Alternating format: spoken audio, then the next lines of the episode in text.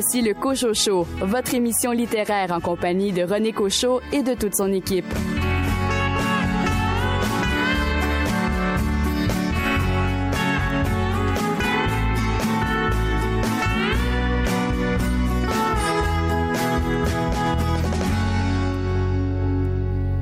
Bonjour tout le monde, ici René Cochot. J'espère que vous avez passé une belle semaine, que vous avez également fait de belles lectures. Toute l'équipe de votre émission littéraire est bien heureuse de vous retrouver pour ces deux heures d'émission axée sur la littérature d'ici. Au cours de cette émission, vous aurez l'occasion d'entendre la poète Ghislaine Lavoie qui habite dans la région de Québec et qui a reçu un prix, le prix Jeannet d'or en poésie décerné en France. Un entretien avec Michel Rabagliati qui nous parle de sa nouvelle bande dessinée Paul à la maison.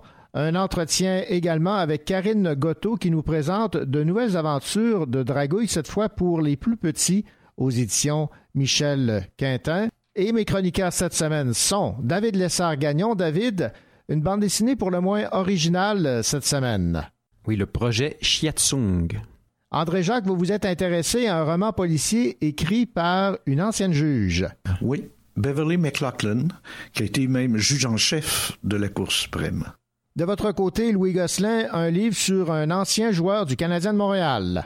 On parle du Canadien jusqu'au bout d'un livre de Philippe Quentin qui parle de Serge Savard. Et de votre côté, Raphaël Béadan, vous vous êtes intéressé aux légendes du Québec. Oui, il s'agit du tome 1 de la série Chasseurs de légendes. Le titre est La colère de la Dame Blanche par Pierre-Alexandre Bonin aux éditions Bayard. Bonne émission.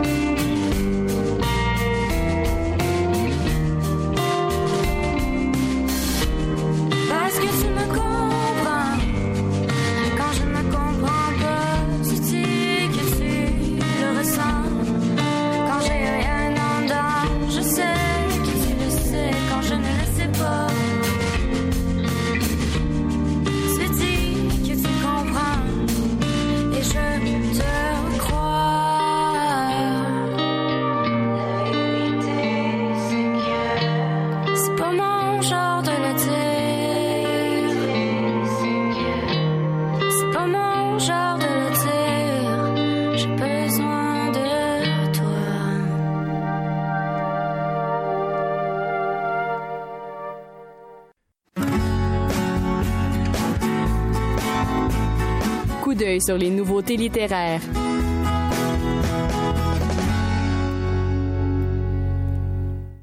Parmi les nouveautés qui retiennent notre attention, Partir pour raconter, c'est de Michel Ouimet, qui est journaliste à la presse et qui euh, publie depuis quelque temps des, euh, romans. Là, c'est plus euh, sa, vie de journaliste qui est racontée.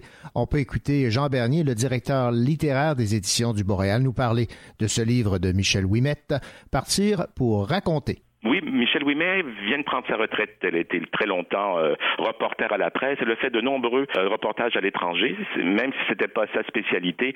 Elle faisait régulièrement des reportages euh, du Moyen-Orient, d'Afrique, du Japon, pour couvrir toutes sortes d'événements, aussi bien révolution, coup d'État ou, ou catastrophes naturelles. Et Michel a pris sa retraite de la presse l'année dernière. Et cette fois-ci, c'est pas c'est pas du tout un recueil de chroniques. Elle nous propose mais c'est un making of. Comment elle a fait toutes ces chroniques? D'une part, c'est intéressant de voir que les journalistes ici au Québec n'ont pas nécessairement les mêmes moyens que les grands médias internationaux que ce soit CNN ou, euh, ou, le, le, New York Times, etc. Il y a un épisode assez amusant où elle croise Anderson Cooper dans le, hall d'un hôtel au Caire et l'entourage n'est pas du tout le même.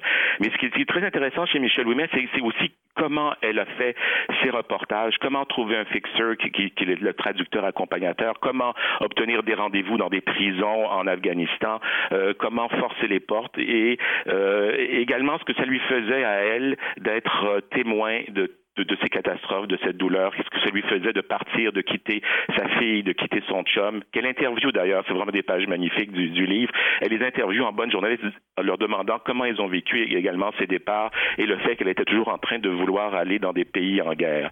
Donc c'est le monde, bien sûr, c'est beaucoup le Moyen-Orient. Elle se concentre beaucoup sur cette région du monde qui la fascine. Au début, elle disait qu'elle détestait le Pakistan euh, pour en faire une maladie, mais à la fin, elle a appris à connaître euh, les gens euh, leur quotidien. Il y a des très belles pages aussi euh, sur les gens ordinaires qui vivent ces guerres, pas seulement sur les, les, les chefs de guerre qu'elle rencontre ou les dirigeants talibans qu'elle interviewe, mais également les familles, comment ils vivent au quotidien, aussi bien la guerre qu'aussi bien euh, cette euh, réalité culturelle très dure d'être dans les sociétés traditionnelles, mais à la moitié dans la modernité. Donc, c'est les grands événements historiques du monde contemporain, mais vus à travers le prisme d'une femme euh, québécoise euh, euh, qui regardait Pierre Nadeau à la télévision dans les années 70-80, puis qui voulait être grand reporter et qui, a réussi à le faire. Voilà, c'était Jean Bernier qui parlait de ce livre de Michel Ouimet, Partir pour raconter. Autre nouveauté fort intéressante, ça porte titre Rue des rêves brisés. C'est de Guy Bélizière aux éditions de l'Interligne. On va écouter Lisanne Rowe-Leblanc des éditions de l'Interligne nous parler de ce livre. Guy Bélisère lui-même est d'origine haïtienne. Ça fait 40 ans euh, qu'il est au Canada, qu'il travaille dans le coin d'Ottawa. Euh, mais il a publié chez nous euh, en 2018 un recueil de nouvelles qui s'appelait À l'ombre des érables et des palmiers, qui était déjà une évocation donc du racisme et de la désillusion que peuvent vivre les immigrants haïtiens qui arrivent au Canada. Donc le côté un petit peu moins rose peut-être de, ben pas rose, mais bon le fait d'arriver au Canada, on se dit mon Dieu notre vie va être beaucoup meilleure, mais finalement pas nécessairement et là, euh, dans ce, là, c'est son premier roman euh, et on, il explore encore plus avant euh, ces thèmes-là, ces thèmes de, de, du racisme, de la désillusion, euh, de l'exil, de, de, la nostalgie hein, par rapport à son pays d'origine, évidemment. Et ce qui est intéressant là, c'est que son personnage principal, Christophe, euh, il a 17 ans et lui, il est né au Québec et ses parents sont, sont nés en Haïti. Et là, c'est un peu où est-ce qu'il se situe là-dedans, où est-ce que où est sa place, parce que ses parents euh, rêvent, on, on, depuis qu'il est tout petit, rêve de, de, retourner en Haïti, lui en parle beaucoup, donc lui, il a ce rêve-là aussi par, euh, euh, il a pris ça par osmose un peu, et puis là, en vieillissant, ben, il s'est attaché, euh, au début, il est à Longueuil, après c'est à Montréal, donc il s'est attaché à sa ville, à son, à ce, à ce, pays, et puis là, ses parents décident, ok, bon, ben là, c'est le moment, on, on s'en retourne. Et là, il est pas prêt du tout, et il veut pas, et, donc il est vraiment, euh, c'est un peu le, le, dilemme que vivent donc les immigrants de deuxième génération, à quelle patrie ils appartiennent et euh, quelle est leur identité finalement. Donc c'est vraiment très bien fait, euh, très touchant par moment. Puis le fait que ce soit un, personnage jeune, je pense que ça apporte beaucoup aussi au, récit. Puis c'est des thèmes qui sont très très d'actualité et puis qui sont très intéressants à, lire. On, se met dans la peau d'un immigrant très facilement là-dedans. Voilà, c'était Lisanne Roux-Leblanc qui parlait de ce livre de Guy Bélisière, Rue des rêves brisés. Autre nouveauté à signaler de l'auteur de Sherbrooke, Christiane Laèche, et l'évêque éditeur Zone 51. Et on va se laisser avec ces nouveautés en librairie avec euh, On de Jean-Jacques Pelletier aux éditions à lire. Cette fois, c'est Gabriel Sauvé, adjoint à la direction commerciale aux éditions à lire, qui nous parle de ce nouveau roman de Jean-Jacques Pelletier. Bon, Jean-Jacques a toujours un univers là, qui revisite, euh, pas toujours avec les mêmes personnages, mais c'est cette espèce de réflexion euh, sur la société, sur nos comportements, euh, sur les, politiques, tant sociales qu'économiques, à travers des trailers. Donc, sans que ce soit très didactique, on, on réfléchit énormément à travers des, bonnes intrigues. Dessus, ben, c'est une réflexion très, d'aujourd'hui. On va, on se questionner un peu sur l'industrie animale, mais sur l'exploitation aussi de la nature, en se concentrant surtout sur le sur la faune finalement, euh, tout ce qu'on fait subir aux animaux, tant dans l'industrie agricole, euh, alimentaire qu'au niveau euh, de l'industrie ben, du divertissement, euh, les abus, euh, puis même aussi au niveau domestique, comment parfois là, les comportements qu'on a envers nos chers compagnons, parfois là, amène à toutes sortes de dérapes finalement.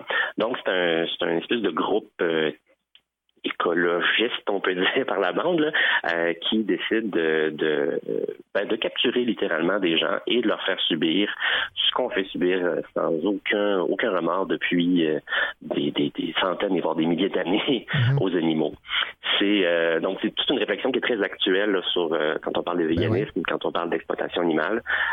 tout ça évidemment à une sauce Jean-Jacques Pelletier où ça risque d'être assez dérangeant. Parfois il y a des gens qui me disent que c'est plus horrible ce que Jean-Jacques écrit que Patrick Sénécal parce que ah bon? Jean-Jacques, ça se peut et c'est notre réalité qu'on essaie d'ignorer.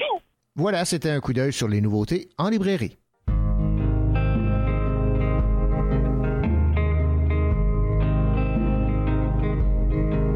Je nous imaginais déjà au bout de nos sentiers battus, se de nos vingt ans et rattraper le temps perdu. Je nous imaginais déjà revivre le coup de foudre et se dire qu'on était faux de se quitter en courte route.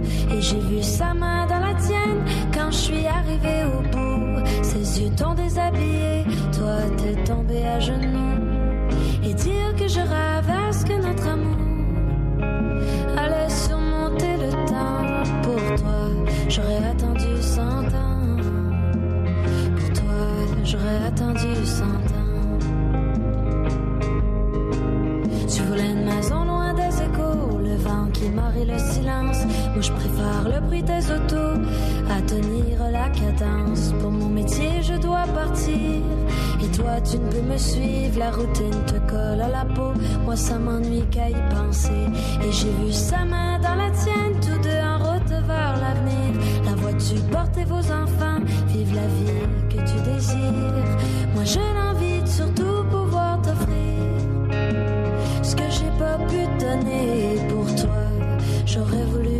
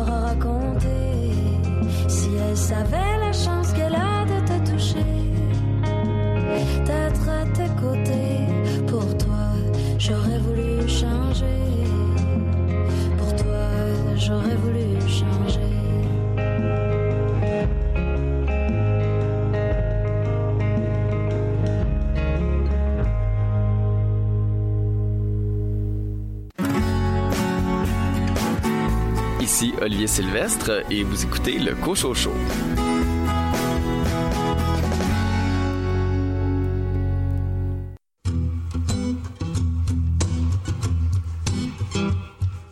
Frappe la vitre si l'oiseau est affolé, ouvre la cage en grand. Casse les fenêtres, les oiseaux emprisonnés ne peuvent pas vivre autrement. Frappe la vitre si l'oiseau est affolé, ouvre la cage en grand. Les fenêtres, les oiseaux emprisonnés ne peuvent pas vivre autrement. J'ai porté ma guitare toute ma vie durant pour ne pas me mettre en rang. Quand arrive l'appel, la belle ribambelle laisse la case en blanc. Frappe la vitre si l'oiseau est affolé, ouvre la cage en grand. Casse les fenêtres, les oiseaux emprisonnés ne peuvent pas vivre autrement. Et je n'ai pas compris ni le pourquoi ni le comment. Hommes font la guerre et les femmes les enfants.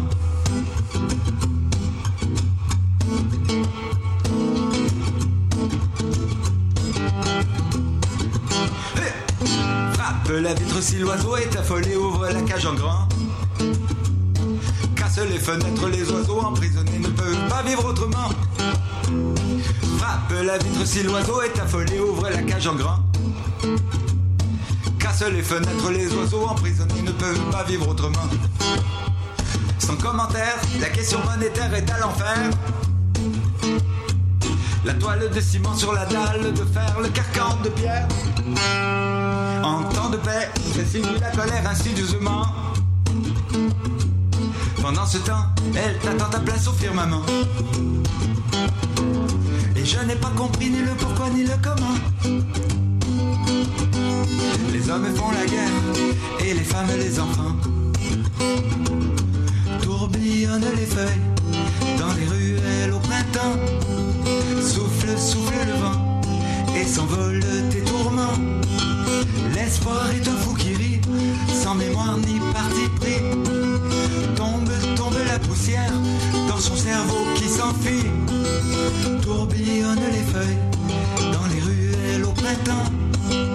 Souffle, souffle le vent et s'envole tes tourments. Dis-moi où est le courage sur le pont des colibris. Il est parti en voyage sans adresse et sans sursis. Sans sursis, frappe la vitre si l'oiseau est affolé, ouvre la cage en grand. Casse les fenêtres, les oiseaux emprisonnés ne peuvent pas vivre autrement. Frappe la vitre si l'oiseau est affolé, ouvre la cage en grand. Les fenêtres, les oiseaux emprisonnés ne peuvent pas vivre autrement.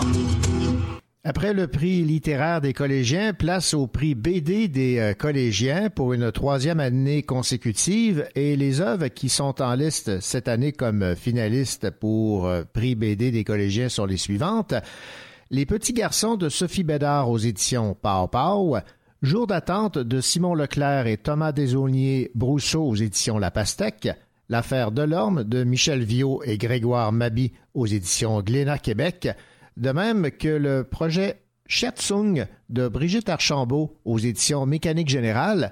Écoutons notre chroniqueur et spécialiste en bande dessinée, David Lessard-Gagnon, libraire à la coop de l'Université de Sherbrooke, nous parler de cette bande dessinée finaliste prix BD des collégiens, le projet Chiatsung un titre particulier pour un contenu tout aussi particulier. Brigitte Archambault, c'est euh, sa première bande dessinée euh, publiée, au style graphique très particulier. On se retrouve avec euh, un personnage féminin qui vit dans une maison assez vide, qui vit seul dans une maison peu meublée. Cette maison est est ceinte par un grand mur de briques. Donc, il y a une cour arrière, il y a même une piscine creusée. Voilà, ça semble être le luxe, mais cette maison est complètement isolée hein, de quatre murs euh, immenses, euh, infranchissables. Et ce personnage-là vit tout seul et euh, vit tout seul depuis toujours. Le plus loin qu'elle peut se rappeler, elle était un enfant, puis à un moment donné, elle a comme pris conscience qu'elle était dans cette maison, puis qu'elle vivait en fait dans ses, dans ses excréments, puis tu sais, de, se nourrissait, là, je sais pas trop comment, comme elle pouvait. D'accord. Et euh, bon, la conscience émergent, elle se met à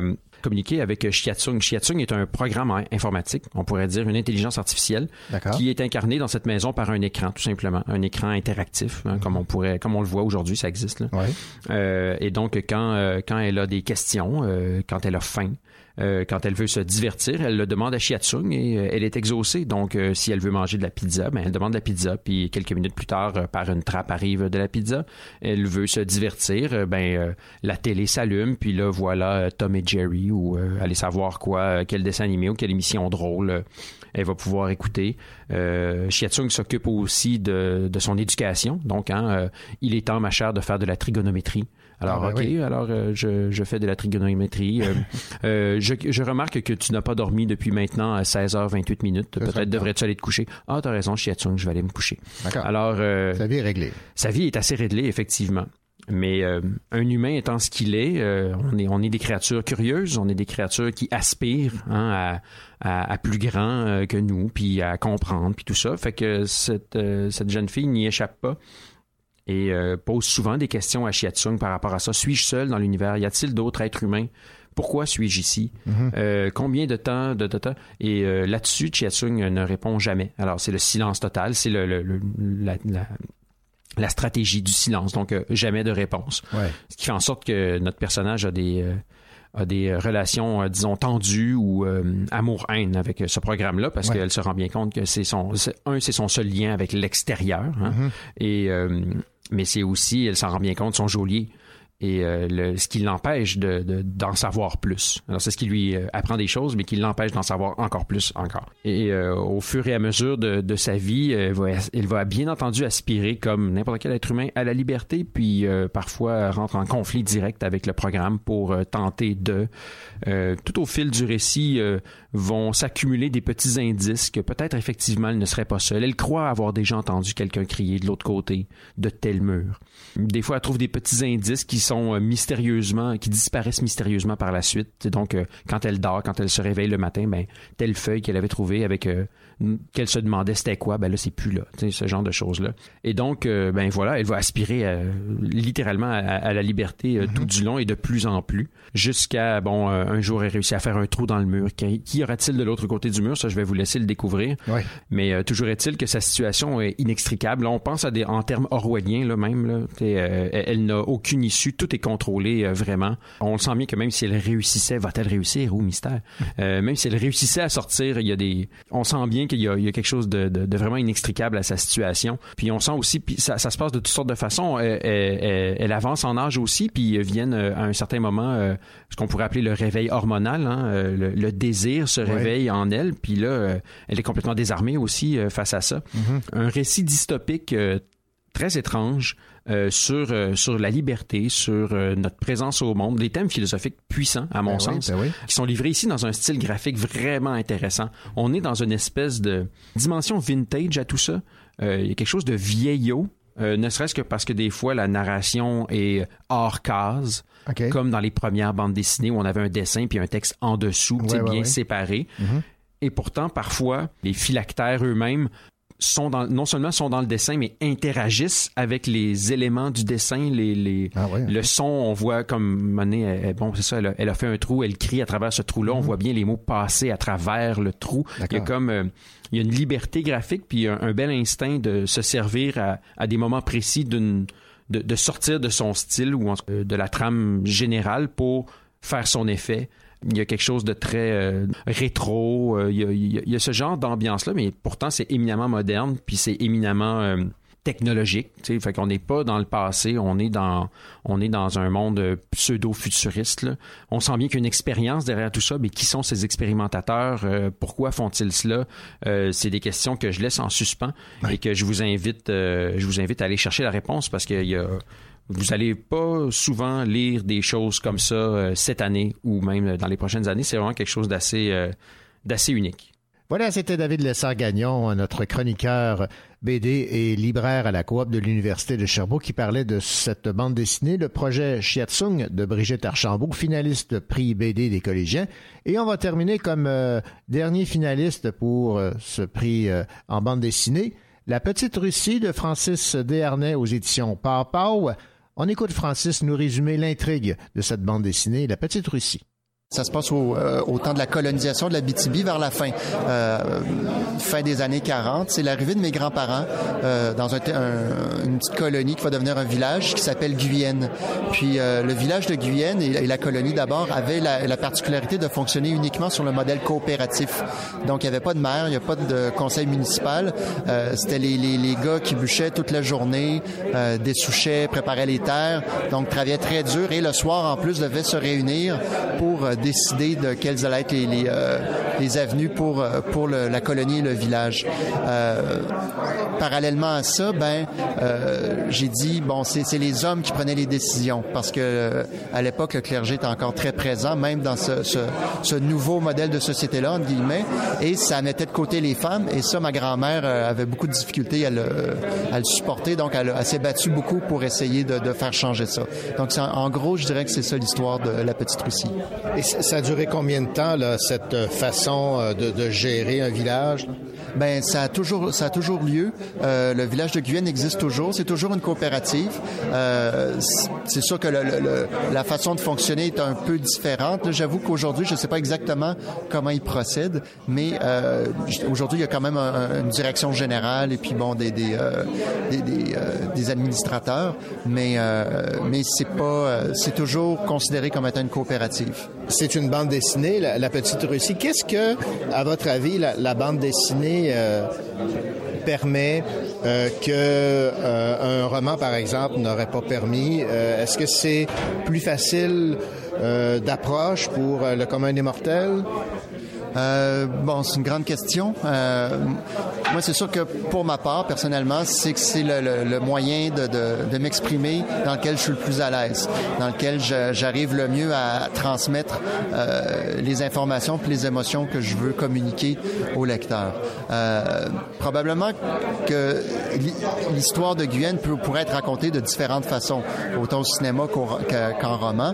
Euh, et le défi, c'est toujours de prendre son, son moyen d'expression puis de, de, de d'en utiliser les meilleurs euh, les, les, meilleurs les outils, les meilleurs moyens. Donc euh, moi j'ai décidé d'y aller en, avec la bande dessinée parce que c'est ce que je connais le mieux et euh, je considère que je suis arrivé à une façon de raconter qui servait bien le récit parce que j'avais quand même 20 ans à couvrir. Euh, mes grands-parents sont, ont habité ce village-là pendant 20 ans.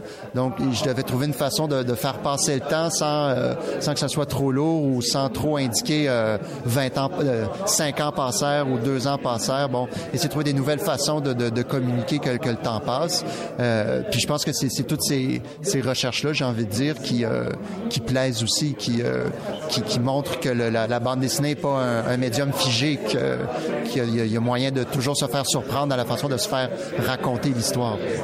Voilà, c'était Francis Desharnais qui parlait de sa bande dessinée La Petite Russie aux éditions Pau Pau, finaliste tout comme Jour d'attente, L'affaire de l'orme, le projet Shiatsung et les petits garçons pour la troisième édition des prix BD des collégiens.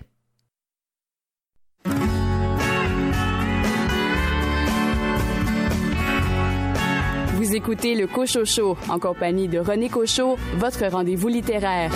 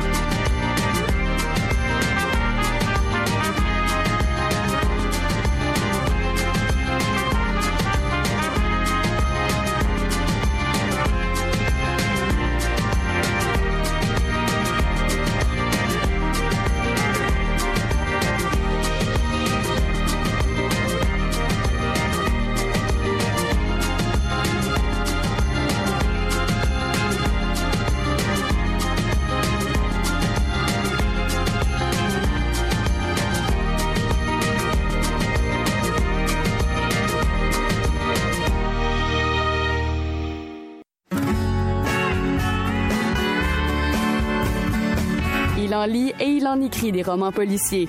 André Jacques.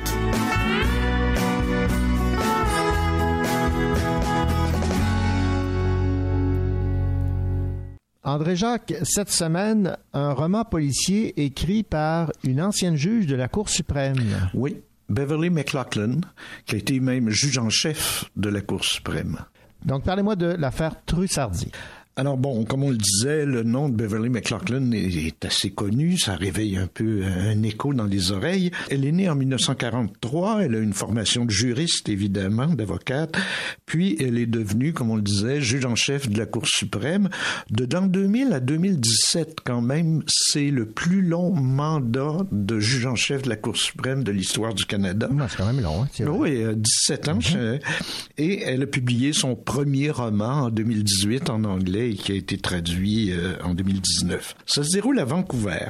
Alors, le personnage qui donne son nom au roman, Vincent Trussardi, est un homme d'affaires prospère, d'origine italienne, qui est accusé du meurtre de sa femme Laura, qu'on a retrouvée euh, tuée par balle et ligotée dans son lit. On apprend que Laura avait un amant qui est disparu que la police recherche, mais la police ne le recherche pas beaucoup parce qu'il y a tellement d'éléments qui pointent vers Vincent Trussardi, euh, que leur idée est faite, c'est lui le coupable et l'enquête va d'ailleurs être un petit peu euh, bâclée.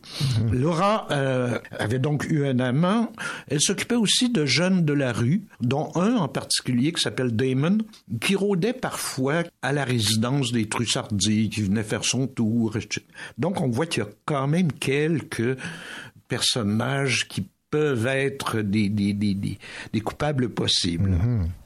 Le personnage central, c'est un personnage qui s'appelle Jilly Truitt.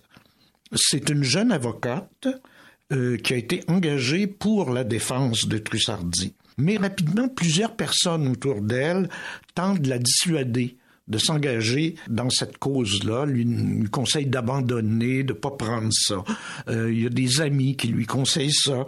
Il y a une travailleuse sociale avec qui elle a eu, euh, elle a été en contact euh, beaucoup, qui lui dit non, non, non, embarque pas là-dedans. Alors, faut savoir que Jilly en question, l'avocate en question, a un passé assez mouvementé. Euh, c'est une enfant qui a été abandonnée, qui n'a pas connu ses parents, qui a été charriée d'un foyer d'accueil à un autre, euh, qui a fini par aboutir dans la rue euh, sans logis, qui a, consommé de la drogue et tout ça, qui finalement va être adoptée par un couple bienveillant, un bon, une bonne famille d'accueil. Mm-hmm famille qui va la sortir de la rue, qui va l'encourager parce qu'elle est très intelligente à faire ses études, à faire des études et finalement, euh, c'est comme ça qu'elle va devenir avocate. Alors pour elle, la tâche de défendre Trussardi s'annonce extrêmement difficile. Euh, la police est convaincue que que c'est lui le coupable, que c'est Trussardi le coupable. Donc, euh, comme je disais tantôt, elle bâcle, un peu les autres, les autres enquêtes. Il y a des personnages autour de Trisaldi, comme sa sœur Raquella, qui est paraplégique, qui vit, on peut dire, dans une annexe de la grande maison de Trussardi, et puis qui accueille euh, Gilly de façon très rébarbative, qui bon, il y a Chari qui collabore pas du tout.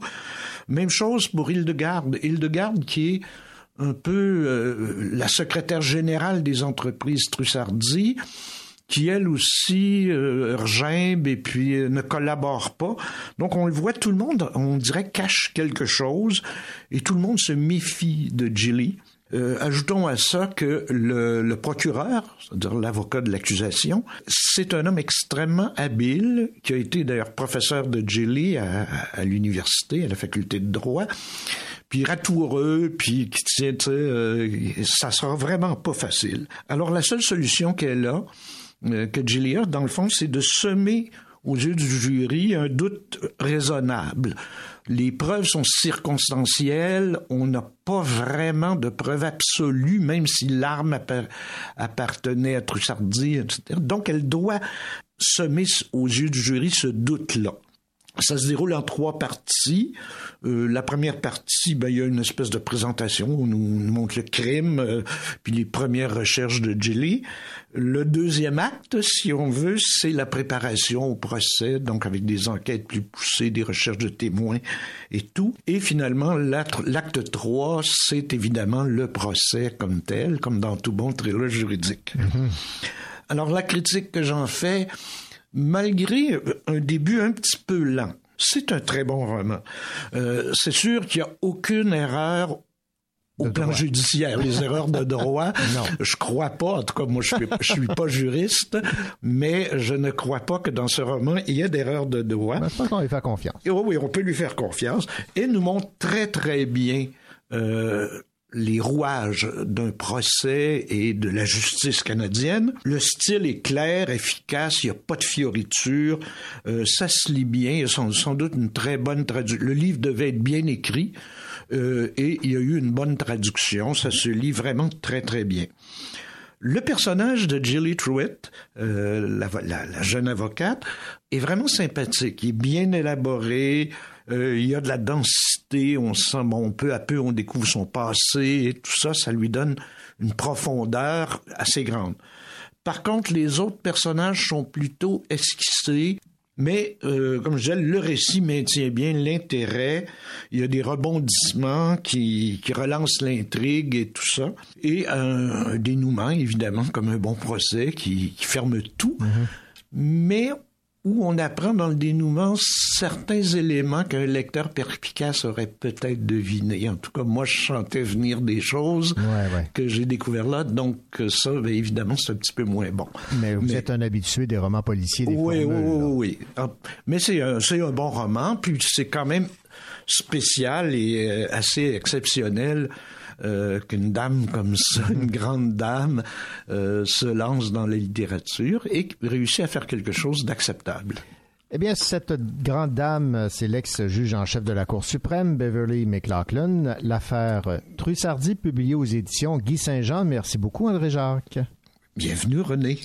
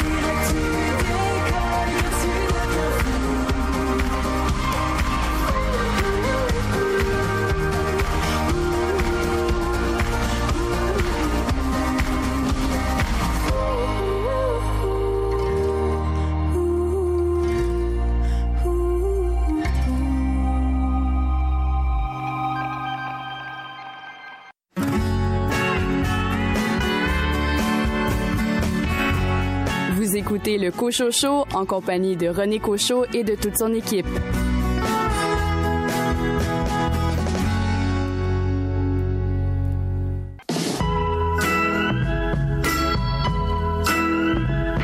Le soleil plombe comme un douce coupé, l'océan danse, la foule est excitée. À la playa, belle solution pour casser la routine et les obligations. Je suis là pour décrocher, prendre l'air, chill en picolant une noix de coco.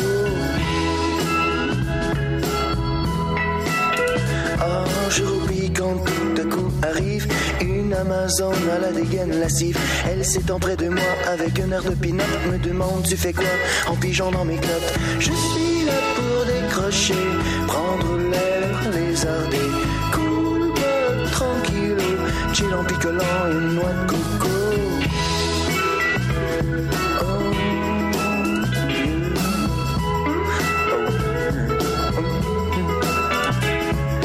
Allume une blonde comme on fait dans les westerns. En quelques secondes, elle est sur moi comme une hyène. Pendant que l'océan tangue et que la foule se baigne, je vais et je viens comme un chien dans une. Je suis là pour décrocher, prendre l'air, lézarder. Cool, bug, tranquillo, chill en picolant une noix de coco. Je suis là pour décocher, fendre l'air et chevaucher. Cool, bug, rodéo, comme un champion du lasso.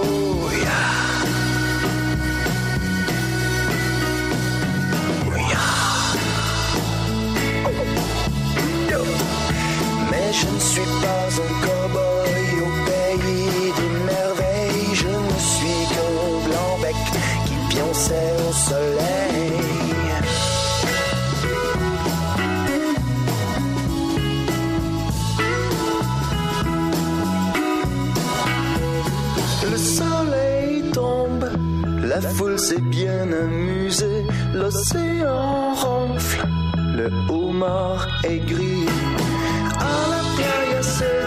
J'aurais dû faire attention. Au lieu d'une cure, elle me coûte une insolation. Yeah.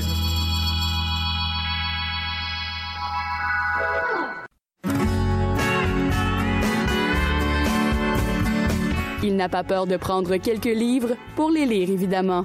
Louis Gosselin.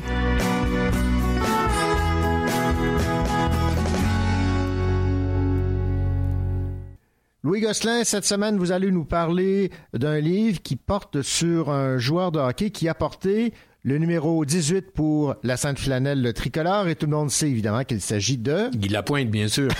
Mais non, c'est Serge Savard évidemment, un livre de Philippe Quentin qui s'appelle Canadien jusqu'au bout euh, qui raconte donc la vie et l'œuvre dirais-je de Serge Savard. Philippe Quentin, vous le savez, c'est euh, un journaliste bien connu des amateurs de sport, journaliste depuis 30 ans à la presse, il a été témoin des plus grands événements sportifs de la planète, il a côtoyé bon nombre d'athlètes et de joueurs de hockey. Il a d'ailleurs couvert le Canadien pendant des années. Euh, J'étais bien content de savoir qu'on lui avait confié l'écriture de la biographie de Serge Chavard parce que Quentin a une écriture simple, à l'image de Serge Chavard d'ailleurs. Les deux allaient très très bien. Un bon match, comme on dit. Alors, euh, moi j'adore les biographies, que ce soit des hommes ou des femmes politiques, des athlètes, des journalistes, des gens d'affaires, parce que en lisant une bio, on en apprend bien sûr sur le personnage, mais aussi sur l'époque où il a vécu.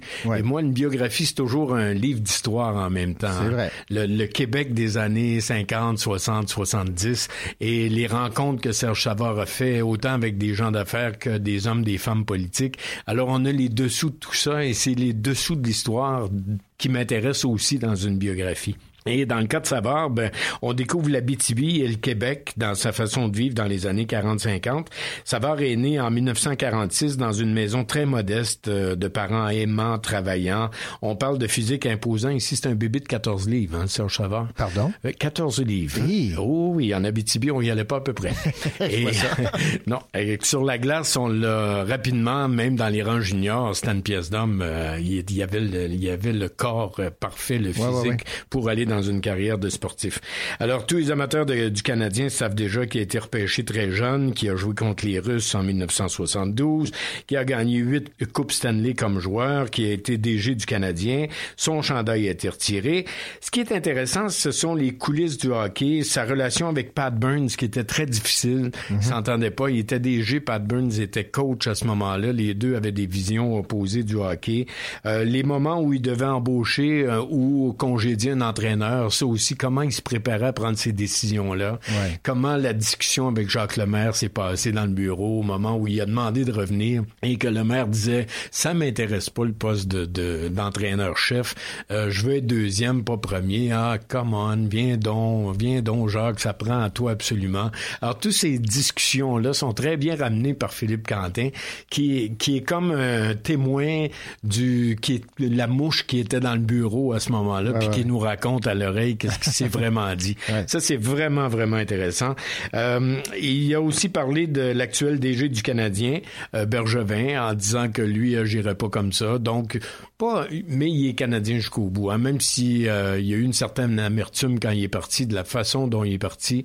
Euh, il, est- il a gardé une certaine amertume, mais même Quentin dit que des années plus tard, vous allez le voir la semaine prochaine dans un, un restaurant ou une place qui a plein de monde, il y a toujours sa petite épinglette du Canadien, il est Canadien jusqu'au bout. Et ses bagues, bien sûr, de la Coupe Stanley. Et ses bagues, la Coupe Stanley. Ben, bref, ça se lit d'une traite. euh, cadeau idéal pour le papa ou la maman fan du Canadien.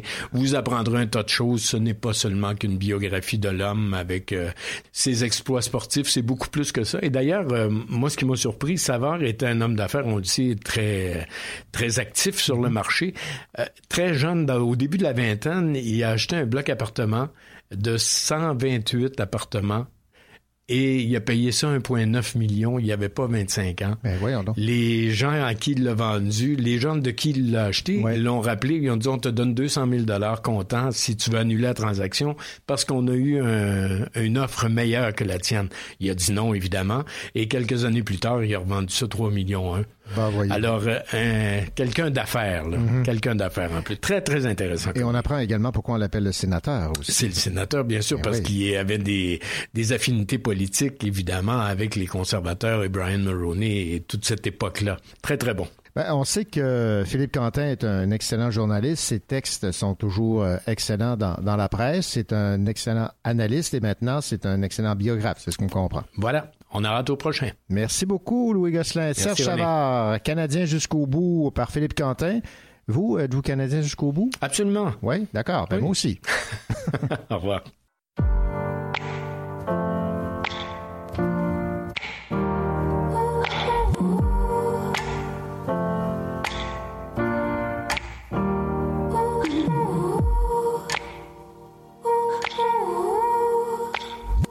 Qui sera le temps à l'horizon. Qui sera l'orage dans la prose du vent? Quand s'épanchent les présages qui lira la tradition. Et quand j'aurai trois fois mon âge qui s'en balancera pour de bon.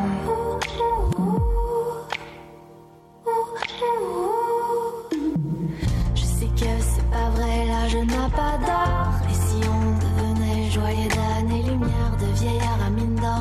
Vieillard à mine d'or. À quand les vieux qui poussent dans les jardins d'enfants et qui tracent la grande ours devant des yeux grands, de vieillard à mine d'or, vieillir sans être vieux. On court après le temps, mais on veut pas voir son sillage. Pas dans l'écran et pas dans les. Que la jeunesse cherche un sens à l'histoire, l'histoire elle se berce toute seule dans les couloirs.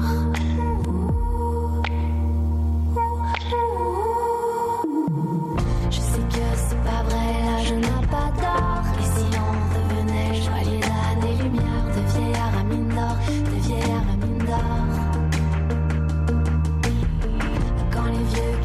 Dans les jardins d'enfants qui tracent la grande ours devant des yeux grands,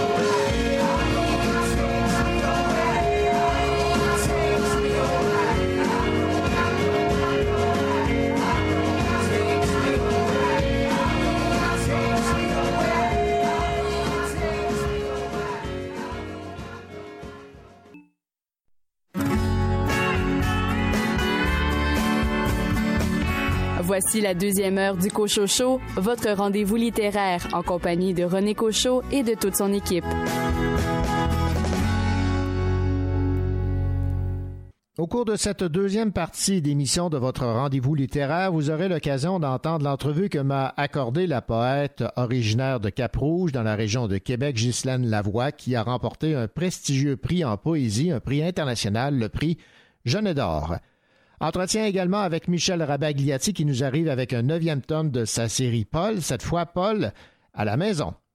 Karine Gotto m'a accordé une entrevue concernant de nouvelles aventures pour le personnage des Dragouilles, mais cette fois pour les plus jeunes, publié aux éditions Michel Quintin. Et de votre côté, Raphaël Béadan, vous vous êtes intéressé cette semaine à un livre qui traite des légendes québécoises. Oui, il s'agit du tome 1 de la série Chasseurs de légendes. Le titre est La colère de la Dame Blanche par Pierre-Alexandre Bonin aux éditions Bayard.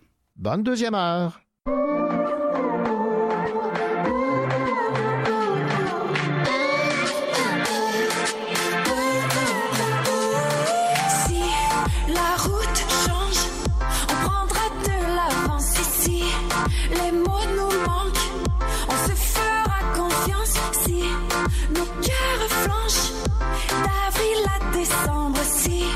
L'amour nous change, on se fera confiance. Je te jure c'est l'avenir qui pleure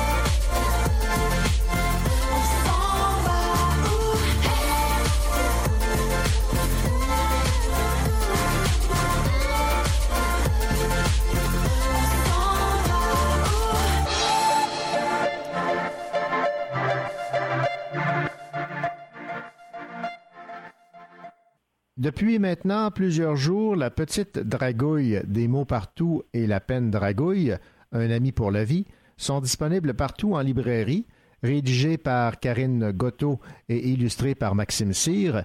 L'univers des dragons patates s'agrandit avec ses nouvelles aventures et est maintenant accessible aux petits frères et aux petites sœurs des fanatiques actuels. Et pour parler de cette arrivée en librairie de ces deux nouveautés, nous avons Karine Gotto. Karine, bonjour. Bonjour. Parlez-moi un peu du succès des Dragouilles. Est-ce que vous-même êtes surprise par cet engouement qu'ont les jeunes pour c'est à l'origine patate? Absolument. On est vraiment surpris parce qu'en fait, c'est quand même un documentaire. C'est sûr qu'il y a de l'humour, mais c'est quand même un livre où on apprend beaucoup de choses. C'est Ouais. vraiment dans la dans la catégorie des documentaires. Donc de voir euh, tous ces, ces lecteurs, lectrices venir nous rencontrer souvent dans les salons, on, se- des fois on se dit ça, c'est quand même incroyable. Et euh, ben, c'est ça. on- comment l'expliquer ça, je, je, je ne sais je ne sais pas trop, mais je sais qu'en fait euh, les enfants euh, de cet âge-là, quatrième année, souvent, notre trois quatrième année, c'est un peu le, notre plus grand bassin de lecteurs, ont un intérêt d'emblée là pour la géographie. Donc je pense que ça vient les chercher l'histoire qu'on change de ville à chaque livre, parce que dans les salons ou ailleurs, ils viennent souvent nous proposer des villes. Ils font leurs petites recherches, ils arrivent avec leurs euh, petits documents. On se sent comme le comité olympique qui doit choisir la prochaine ville. Donc peut-être que ça, ça a contribué, cette espèce d'in- d'intérêt comme ça euh, qu'ils ont en partant pour euh, les pays, les drapeaux. Vous avez une idée de cet attrait, mais vous le savourez pleinement à chaque fois que vous rencontrez les jeunes. Euh, vous avez des échanges avec eux. C'est- en fait, c'est pour ça qu'on aime faire les salons parce que ça reste quand même assez solitaire comme travail. Puis après ça, ben, on voit qu'il y a quand même quelqu'un de l'autre côté. Donc les enfants, de voir comment ils se l'approprient. Ils s'approprient le personnage, l'humour, ils nous racontent nos blagues. Des fois, on se souvient pas qu'on a écrit celle-là, donc on la trouve drôle. Encore plus drôle quand ils euh, quand ils la font devant nous. Mais euh, oui, oui. Et puis des fois, moi, je suis toujours euh, vraiment étonnée du de tout ce qui ils vont nous parler des monuments célèbres dans le monde. Euh, ils ont vraiment une bonne connaissance. Puis nous, c'est ça, ils nous font tout le temps des, euh, des suggestions. À chaque fois, on est étonné. Ah oui, tu connais ça, toi. Et puis euh, non, c'est ça. À chaque fois, oui, c'est un étonnement. Est-ce que vous êtes euh, vous-même une personne curieuse et l'étiez-vous quand vous étiez de l'âge de vos lecteurs et de vos lectrices? Oui, totalement. on, écrit un peu, je pense, qu'on, qu'on- ce qu'on est un petit peu euh, ce qu'on voulait enfant lire ou ce qu'on était. En tout cas, j'ai l'impression, là, je parle souvent avec d'autres auteurs, puis on écrit quand même des choses qui nous ressemblaient. Enfant, moi, je lisais beaucoup de documentaires. J'étais une fan finie des débrouillards. Euh, donc, oui, je- j'avais souvent à la bibliothèque des, des documentaires sur les animaux, euh, sur plein de sujets différents. Je lisais aussi des petits romans, tout ça, mais j'avais quand même un intérêt marqué pour euh, les livres où on apprend quelque chose. Bon, maintenant, parlez-moi du choix de la, de, de la patate. Dragon, un peu Ouais. étrange. Oui. ben, en fait, c'est venu de l'illustration. C'est quand Maxime, quand on a cherché à quoi allait ressembler notre personnage, Maxime a fait des croquis, puis quand il a, il a dessiné celui de la dragouille qu'on connaît maintenant, on, tous les deux, on était d'accord euh, du premier coup, on l'a aimé tout de suite, euh, puis c'est en la regardant que j'avais que j'ai dit à Maxime, on dirait une espèce de patate dragon. Puis là, ça nous a fait rire parce que c'est un peu improbable comme mélange, donc ça a donné un peu le ton de la série, là, un peu euh, humoristique, un peu absurde. Et cet, cet humour, euh, il est autant de vous que de Maxime? Oui, le- les dragouilles, c'est vraiment un travail d'équipe. Ouais, les- alors Maxime, il va participer à la rédaction des blagues aussi. Euh, il va trouver des idées de sujets. Après ça, moi, je pars de mon côté, je fais l'écriture, je fais les illustrations, mais quand même toute la partie où euh, recherche d'idées, là, il est bien présent. Ouais. Vous avez maintenant élargi votre lectorat. Oui, alors c'est tout nouveau. La petite dragouille, on, s'adresse vraiment au premier lecteur euh, parce que justement notre personnage attirait beaucoup les petits frères et petites sœurs, comme vous l'avez si bien dit en introduction. C'est, vraiment ça. Ils voulaient souvent les livres comme leurs grands frères, leurs grandes sœurs. Mais moi, je les ai vraiment écrits avec. euh, il y a quand même, euh, c'est quand même euh, niveau euh, 9-10 ans là pour ce qui est pas peut-être pas les blagues, mais au niveau des, des chroniques. Donc, euh, on s'est dit tiens, on va on va penser aux petits frères et aux petites sœurs, puis on va écrire, on va les initier à l'humour des dragouilles en leur faisant euh, une série euh, pour eux, mais en ayant en tête que c'est vraiment des livres qu'on veut euh, qu'ils puissent lire eux-mêmes. Donc, c'est peu de mots. Euh, donc, ça, ça peut être vraiment la première aventure euh, littéraire qui peuvent euh, s'offrir. Et puis, c'est ça, on est allé avec l'humour des dragouilles. On n'a fait pas le concept des villes parce que ça, on l'a gardé vraiment pour nos plus grands. Mais, euh, mais quand même, l'humour, on reconnaît un petit peu le ton de dragouille, donc ça peut les préparer. On a mis aussi des phylactères, des bulles BD pour les préparer à la bande dessinée, tout ça. Donc, c'est la nouveauté. Est-ce que euh, c'est autant facile d'écrire pour les jeunes de 3 ans que pour les jeunes de 9 ans? Euh, c'est autre chose. Euh, ben, ça a été un défi parce que c'était nouveau. Euh, j'ai eu la chance quand même de l'écrire au même moment que mon fils était en première année. Donc, je voyais vraiment où je pouvais peut-être apporter quelque chose. Parce que des livres avec peu de mots, il y en a curieusement pas tant que ça. C'est souvent des, des beaux albums qu'on raconte aux enfants. Il y en a des magnifiques, mais des livres qu'ils peuvent lire eux-mêmes en première année. C'était c'était ça mon objectif. Donc, j'ai pu quand même avoir un petit un petit focus group. Ouais. bon. les amis de la ruelle et tout ça. Mais euh, mais c'était nouveau parce que c'est une histoire du début à la fin, tout ça. Donc au début, c'est sûr qu'on est sorti de notre zone de confort, mais on a eu beaucoup de plaisir à le faire. On écrit, là, on est en train d'écrire le troisième. Donc, euh, mais ça fait du bien après dix ans là, de faire un, nou- nou- un nouveau type d'écriture là. Euh, Donc euh, peut-être que dans quelques années, je pourrais dire lequel est plus facile. Pour l'instant, comme c'est nouveau, c'est sûr que j'y passe plus de temps. Là, je vais résumer les petites dragouilles 1 des mots euh, partout. Ça dit Maintenant que la petite dragouille sait lire, elle voit des mots partout, sur le menu du restaurant, sur les étiquettes de ses vêtements et surtout dans les livres. Ça, c'est le plaisir qu'on a d'enfin déchiffrer toutes ces lettres qui sont l'une derrière l'autre. Exactement. À un moment qu'on, des fois, on oublie, mais euh, il y a quand même quelque chose de magique là-dedans.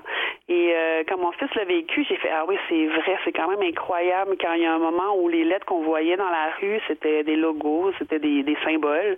Euh, mais là, ça y est, on peut lire. Donc, on découvre qu'au restaurant, c'est pas vrai qu'il y a juste des légumes.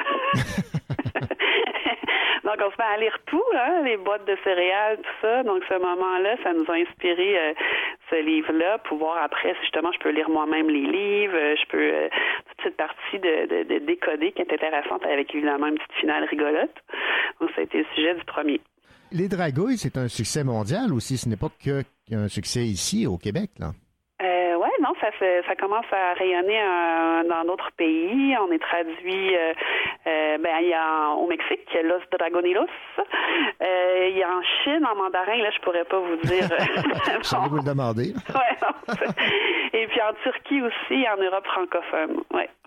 Ben, en fait, les, les jeunes sont partout pareils, donc on comprend que l'humour et les dessins que vous faites ici sont universels. Oui, oui, oui, tout à fait. Euh, pour euh, côtoyer beaucoup de petits Français, euh, je vois vraiment qu'il n'y a aucune différence. Ils rient aux mêmes endroits. C'est, ils ont le même. Quand j'anime dans une classe en France, j'ai l'impression de- d'animer devant une classe au Québec. Là, il n'y a aucune différence. Et puis même les traductions, je me demandais parce que beaucoup de jeux de mots dans les dragouilles. Et puis en Espagne, au lieu de changer la blague, ils font vraiment la blague. Puis en Espagne, pardon, au Mexique. Et puis ils font à la fin, ils vont juste expliquer un chat de gouttière, par exemple, au Québec. Ça veut dire ce que c'est. Ils vont, ils vont l'expliquer. Donc les enfants euh, du Mexique ont une blague, puis en plus ils apprennent euh, une expression, une formule d'ici. Donc je trouve ça génial. Bon, Peut-être qu'un jour, les petits Mexicains vont parler de chat de gouttière.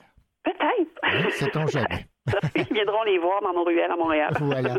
Karine Gotto, merci beaucoup pour euh, cette entrevue à propos de, donc, de cette nouvelle série qui s'adresse aux jeunes de 3 ans, La Petite Dragouille. Il y a déjà deux volumes de, de parus. Et euh, un mot, évidemment, pour euh, souligner le, le travail de Maxime Cyr Oui, aux euh, illustrations. Mhm, parfait. Merci beaucoup. Ben, merci. Au revoir. Au revoir.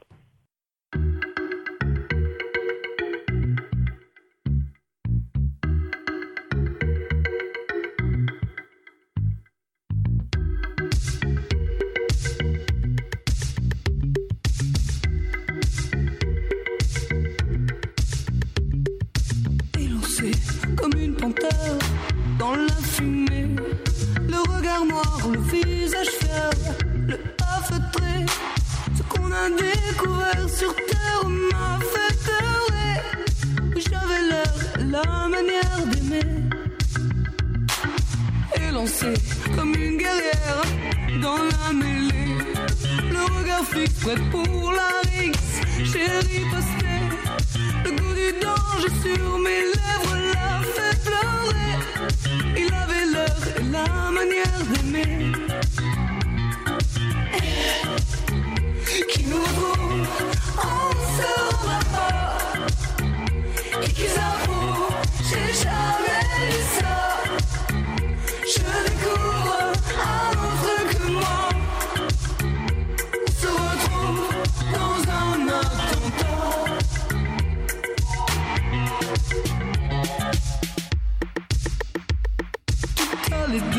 peur, chantait monter dans l'atmosphère.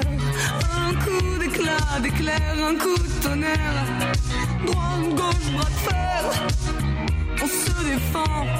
Mais t'as vu la gueule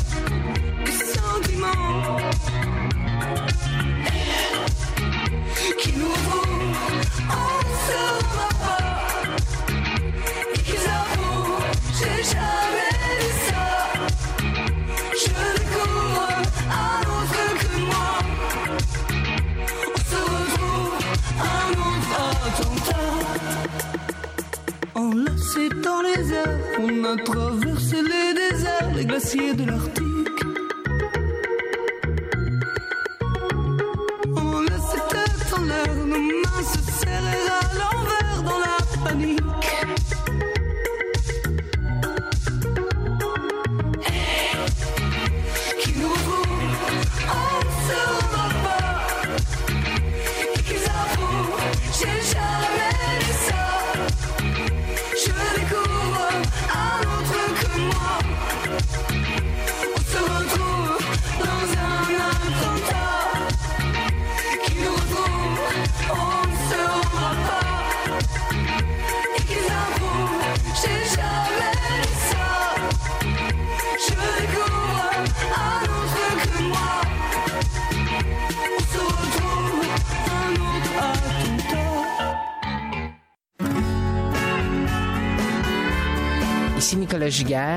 écouter l'émission littéraire Le Cochot Chaud, animée par René Cochot. Bonne écoute.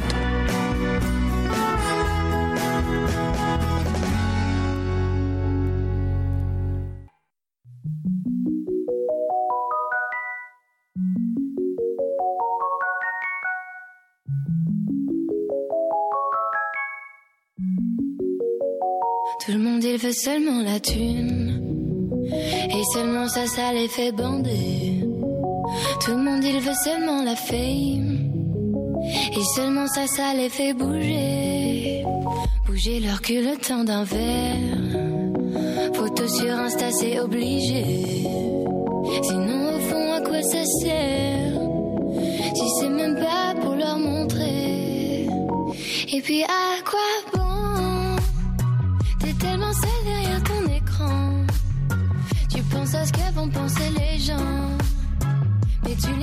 sommes différents.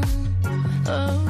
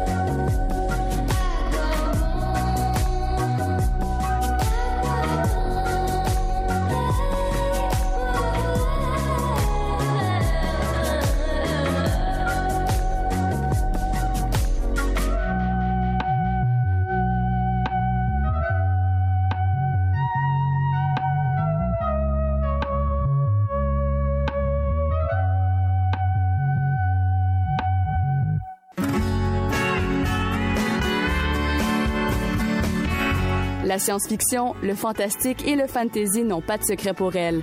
Raphaël Béadan.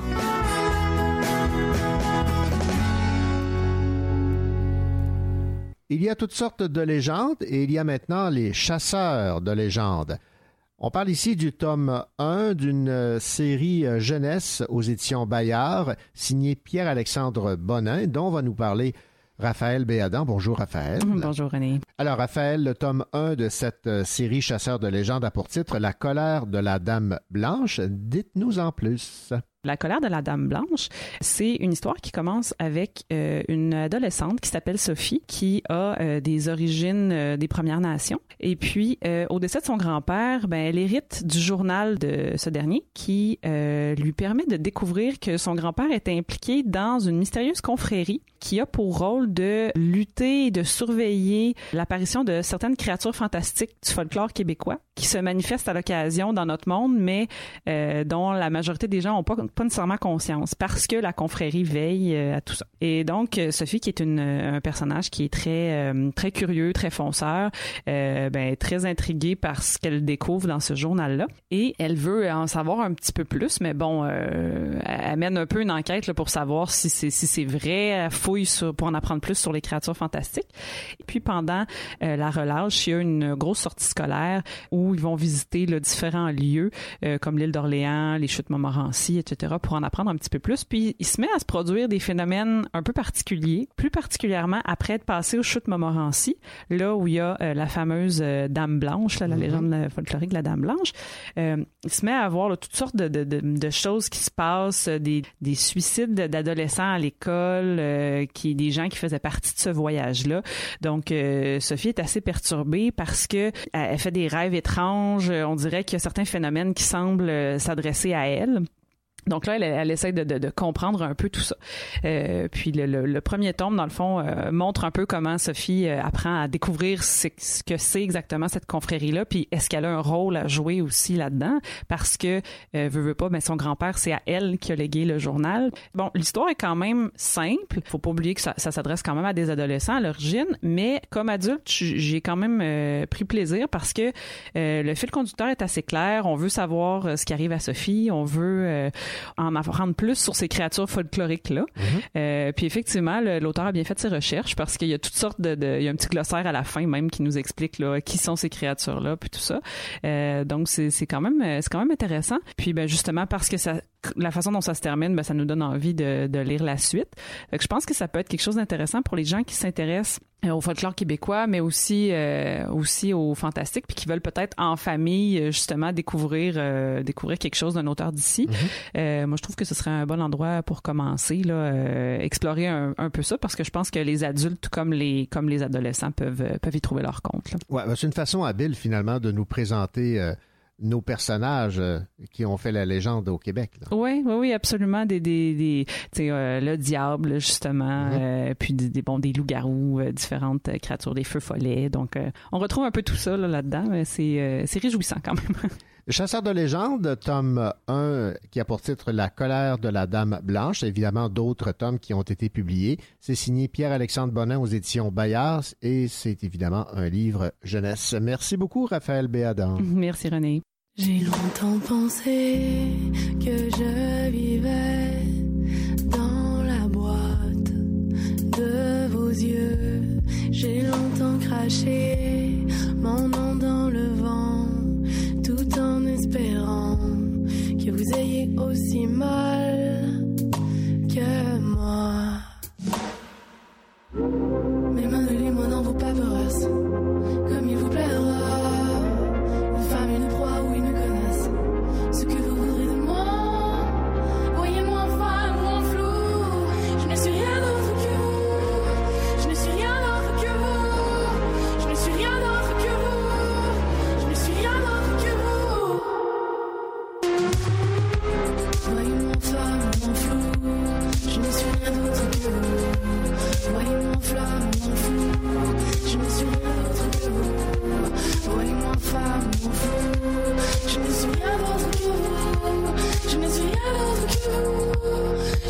miles of you.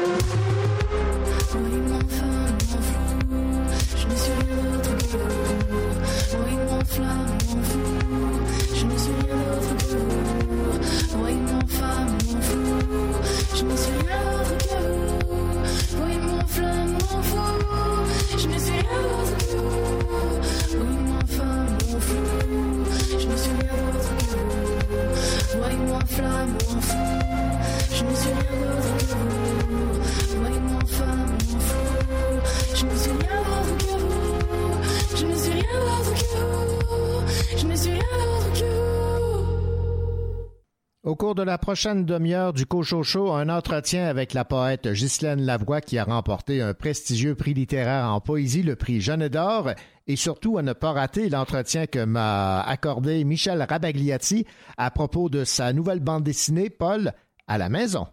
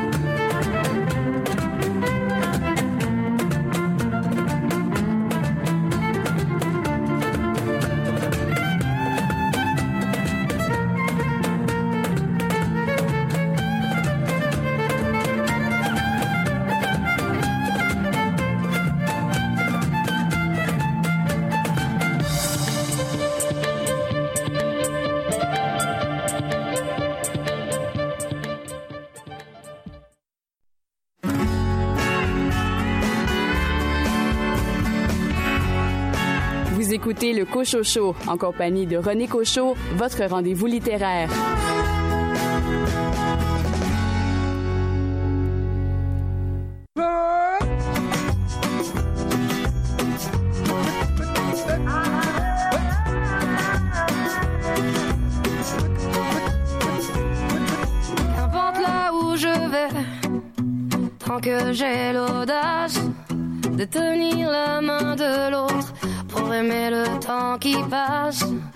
Dans tout ce que je fais, la rage et l'amour s'embrassent. Qu'elle soit mienne ou qu'elle soit vôtre, la vie nous dépasse. Que vendrá, que vendrá. Yo escribo mi camino sin pensar, sin pensar dónde acabará? Dans mes joies, dans mes peines, dans mes choix, dans mes je laisse aller mes sentiments. Au mieux, on écrit son chemin comme on se soigne pour aimer indifféremment. Sur les sables mouvants d'un passé qui s'effondre, je me raccroche à ce que j'aime, prenant soin de chaque seconde. Les heures prendront soin d'elles-mêmes.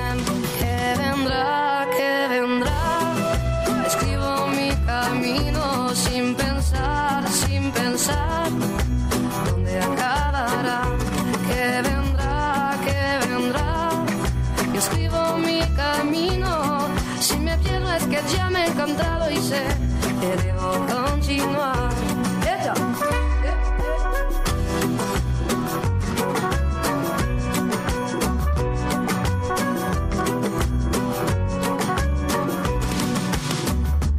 Est-ce que nous sommes ici sans savoir ce qui nous attend un peu plus tard Laissez parler, mon instinct me guérit. Puisque tout cela est bien trop court, j'aimerais jusqu'à mon dernier jour, jusqu'à mon dernier souffle de vie. Que vendrá, que vendrá, jusqu'où j'irai, j'en sais rien, sin pensar, sin pensar sans penser à demain. Que vendrá, que vendrá. Escribo mi camino. Si me pierdo es que ya me he je devo continuar.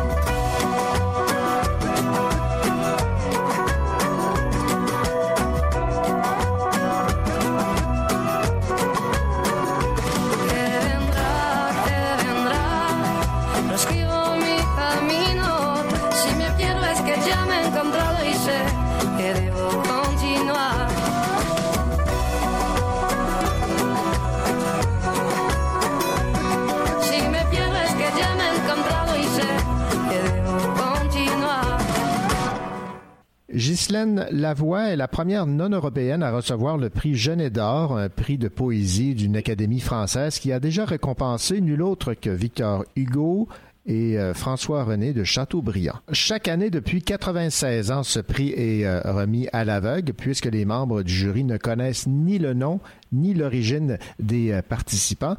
Ghislaine Lavoie, vous avez, si j'ai bien compris, vous-même soumis à ce euh, le jury votre poème? Oui, j'y ai été incitée parce que ça faisait juste deux ans que j'écris de la poésie sur Facebook. Une amie catalane m'a incité à participer à ce concours-là. Les Jeux floraux de Perpignan. Est-ce que vous aviez en tête euh, que ça allait se passer aussi bien ou si vous Oh non, jamais de la vie. Je me disais, c'est impossible. Enfin, je trouvais, on trouve toujours de soi qu'on écrit des choses qu'un peu tous les poètes pourraient écrire. Puis ça faisait si peu de temps. J'ai commencé il y a deux ans seulement, figurez-vous. Ce prix récompense l'ensemble des poèmes que vous avez envoyés, mais plus particulièrement ceux intitulés Pomme rouge et Ma neige première. Voilà. Alors, ces, euh, ces deux poèmes, que racontent-ils? Pomme rouge, c'est une prose poétique parce qu'on avait le choix entre divers euh, genres littéraires. Puis euh, Ma neige première, c'est un poème classique. J'étais tellement étonnée. J'étais complètement renversée. Parce que vous savez, ce sont sept personnes d'un jury choisi parmi des membres euh, de l'enseignement et dans le domaine de la culture. C'était complètement anonyme et j'ai été choisie. C'est le prix poétique euh, 2019. J'en suis consciente. Ça vous encourage à continuer. On pourrait dire euh, que c'est un- une espèce de porte ouverte dans ma carrière, mais vous savez, j'ai eu 80 ans la veille de ces jeux-là. Je ne sais pas vraiment si c'est une porte ouverte dans ma carrière, mais quand même, hein, Vous habitez Cap-Rouge et euh, vous avez donc, euh, comme vous l'avez mentionné, 80 ans, mais il n'est jamais trop tard pour réaliser ses rêves. c'est vrai. C'est là que je le réalise. Alors cette année, voyant le temps passer, j'ai décidé de m'auto-publier parce que je n'attends plus. J'ai plus le temps d'attendre, là. Mais non, effectivement. Vous concevez avec moi qu'il faut plus que j'attende. C'est ça, exactement. Ghislaine Lavoie, merci beaucoup et encore bravo pour ce prix. Merci.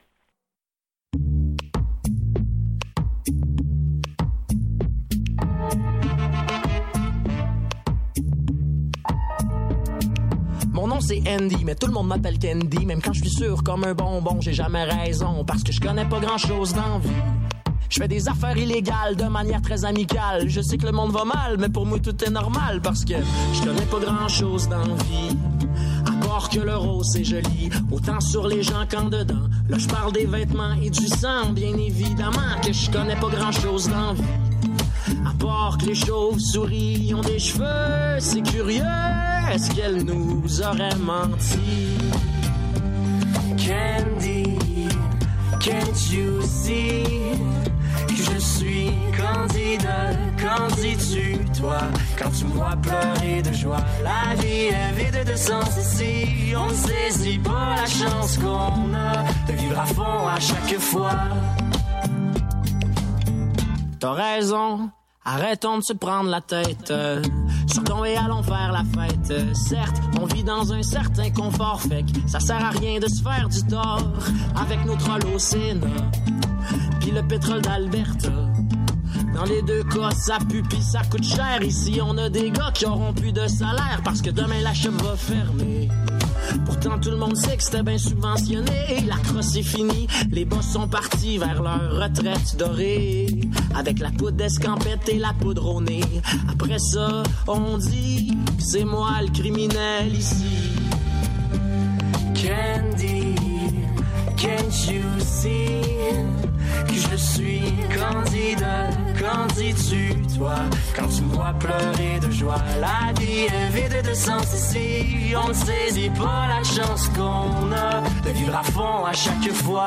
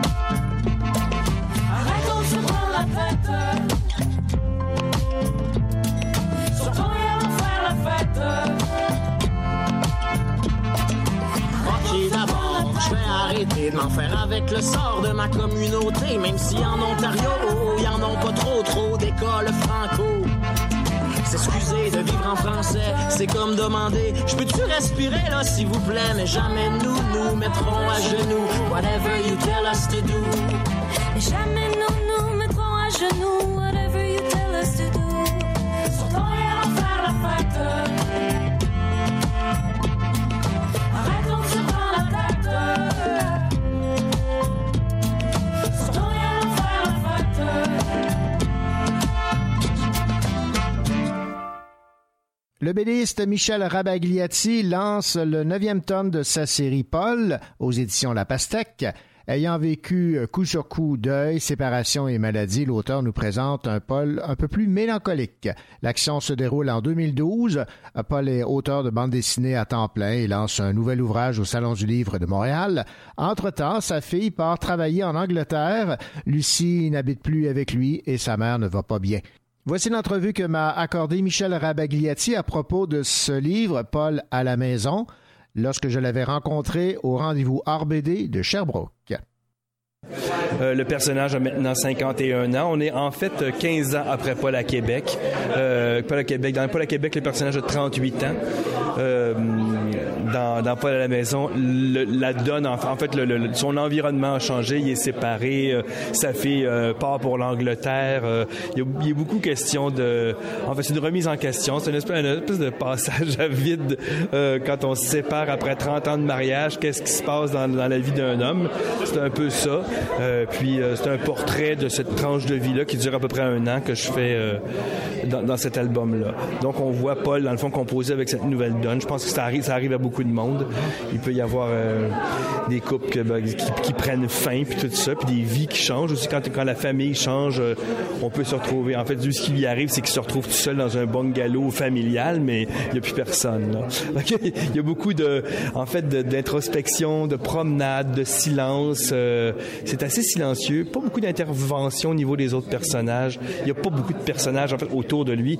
Ça accentue d'ailleurs la solitude. C'est ça que je voulais. C'est qu'il y a beaucoup de déambulations solitaires en ville, dans le métro, dans l'autobus, sur la rue, les rues commerçantes, tout ça. Il est souvent seul avec lui-même, euh, perdu dans ses pensées. En même temps, je veux pas emmerder le lecteur avec ma vie privée, donc il faut penser à lui. Hein. Je dis toujours que Paul, c'est pas un journal, c'est pas un journal personnel. Je dis, j'en ai un journal personnel, il est en dessous de mon oreiller avec un cadenas. Là. C'est, pas du tout Paul. Mais euh, Paul, quand, je, mets en action un album, quand je mets mon personnage en action, là, je pense à mon lecteur. Donc, malgré la tristesse, malgré l'isolement, malgré ce qui arrive au personnage, je veux que mon lecteur ait du plaisir, je veux qu'il s'y retrouve, je veux qu'il y ait du comic relief, comme on dit en anglais, euh, des, moments où euh, la pesanteur est moindre et puis euh, où il y, a, il y a du plaisir, puis que le lecteur, en fait, est accroché quand même à un fil. Je veux pas le lâcher, même si ça parle de, de problèmes personnels assez, assez ennuyants. En fait. On s'est on s'est attaché au personnage de Paul, à ses amis, aux membres de sa famille. Donc, le, le fait de lui faire vivre cette euh, période un peu plus difficile va le rendre encore plus humain. Est-ce qu'on peut voir ça comme ça? Mais je pense que les gens seront pas surpris parce qu'on connaît déjà son caractère, on sait d'où il vient, on l'a vu agir dans les autres albums, on l'a vu agir en famille, avec des enfants, avec son beau-père. On, on l'a- on l'a vu très sensibilisé à la- à la- au départ de son beau-père dans Paul à Québec. On va le voir aussi sensibil- sensibilisé ici à ce qui y arrive, c'est-à-dire que euh, son couple euh, se termine. On le voit, on voit, vra- on voit vraiment pas. En fait, il n'est pas question d'une séparation, il est question d'une post-séparation parce qu'on ne sait pas pourquoi il est seul. là. On le sait pas. On les premières pages de l'album s'ouvrent, euh, il est seul, il s'occupe de sa mère, et puis on comprend bien que Lucie, sa conjointe, est plus dans le décor. C'est, pas expliqué. Je veux pas expliquer ça non plus. Donc, pour moi, il y a des limites dans l'autofiction, dans l'autobiographie, des limites que je franchirais pas par respect, euh, par respect justement pour mon, pour, pour mon, ex-conjointe, pour ma fille, tout ça. Je veux quand même que, garder du privé. Je suis pas obligé de tout dire. Je peux, je peux faire quand même, je peux, je pense, avancer des histoires personnelles assez intéressantes sans tout dire. Euh, c'est pas nécessairement la vérité qui est si intéressante que ça. C'est comment on, comment on compose avec justement une nouvelle situation là, qui m'a intéressé dans cet album-là. Michel Rabagliati, merci beaucoup et on a déjà hâte de mettre la main là-dessus. Merci infiniment, là. Bonjour.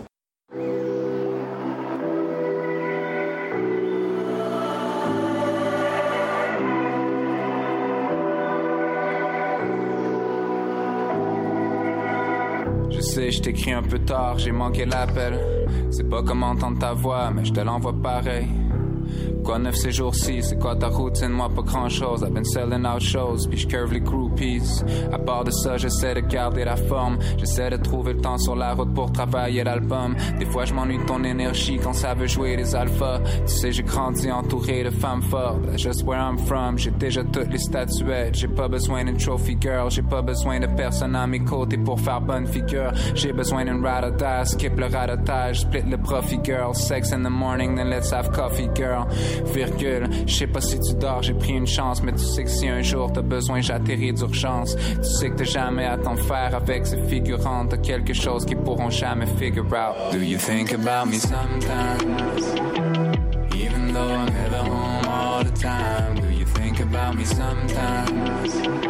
À l'autre bout du monde, il ne manque que toi, au milieu de nulle part, dans un lobby d'hôtel. J'ai parti gagner ma vie, je sais que tu vis la tienne. About me sometimes? 'Cause sometimes I think about you all the time, all the time. Do you think about me sometimes?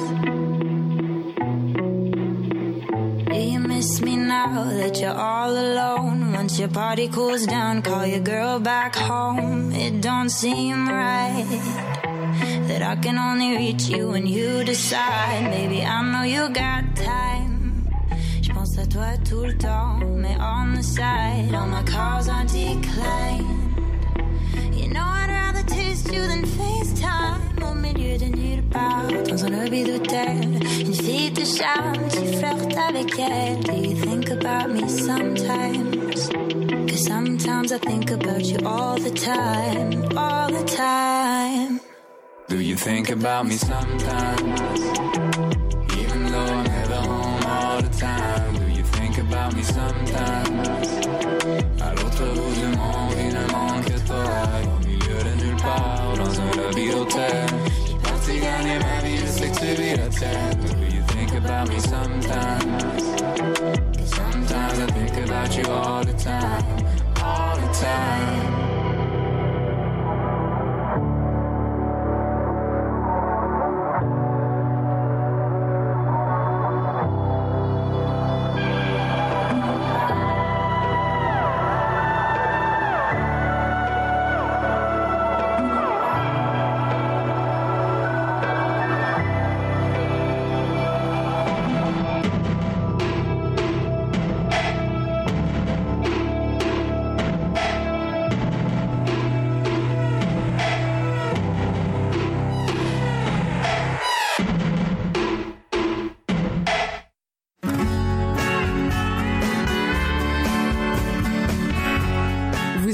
Le en compagnie de René Cochot et de toute son équipe.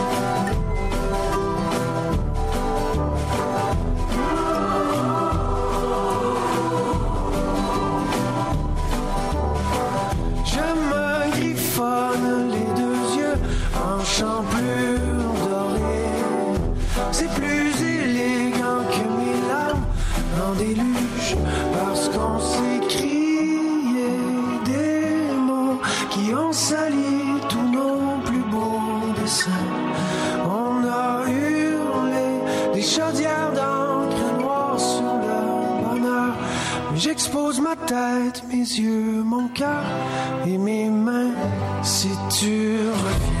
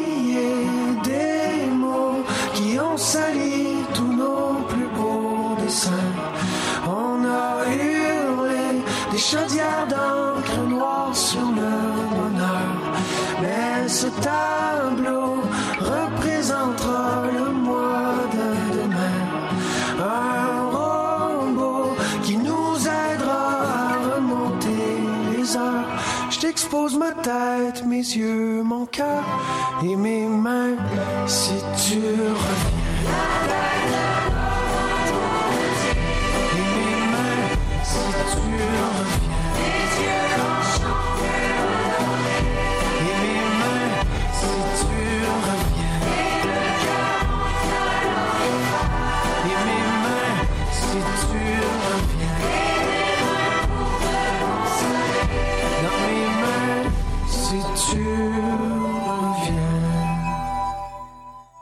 L'Université du Québec à Montréal, l'UCAM, annonce la création du prix Nelly Arcan créé pour récompenser la relève en création littéraire.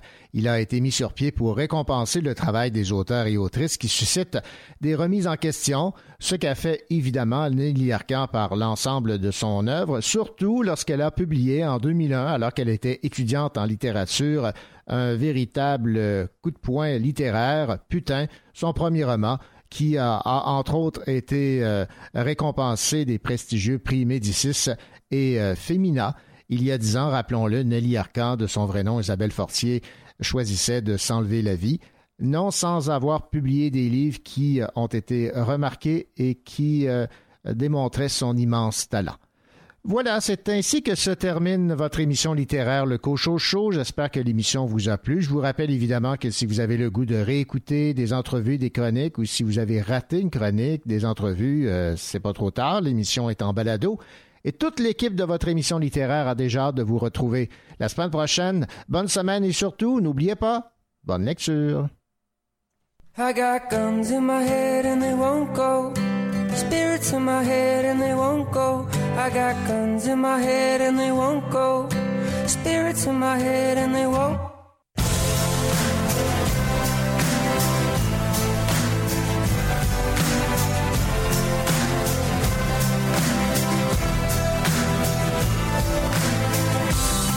I've been looking at the stars tonight.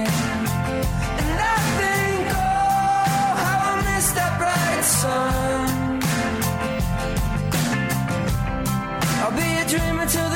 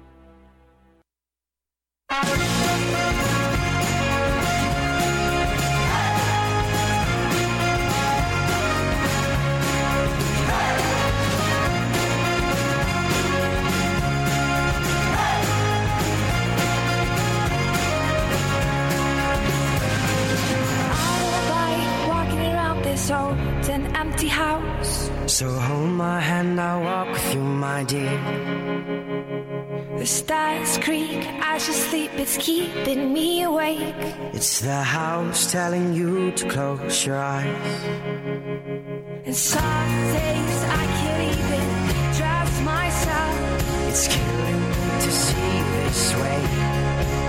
Cause though the truth may be this ship will kill.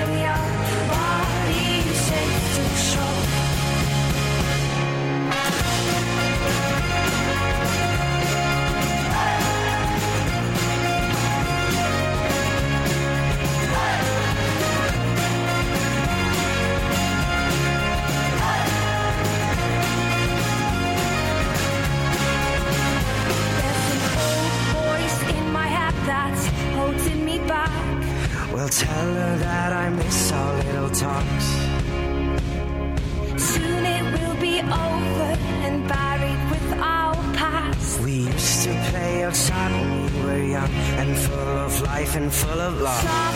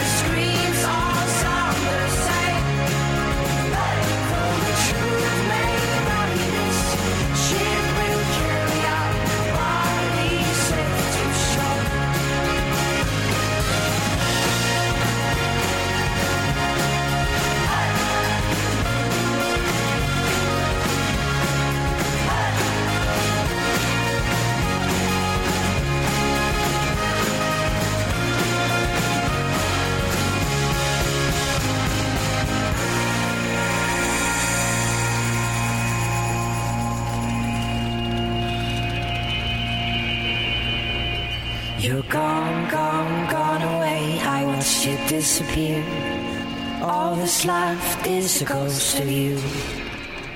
Now we're torn, torn, torn apart. There's nothing we can do. Just let me go, we'll meet again soon.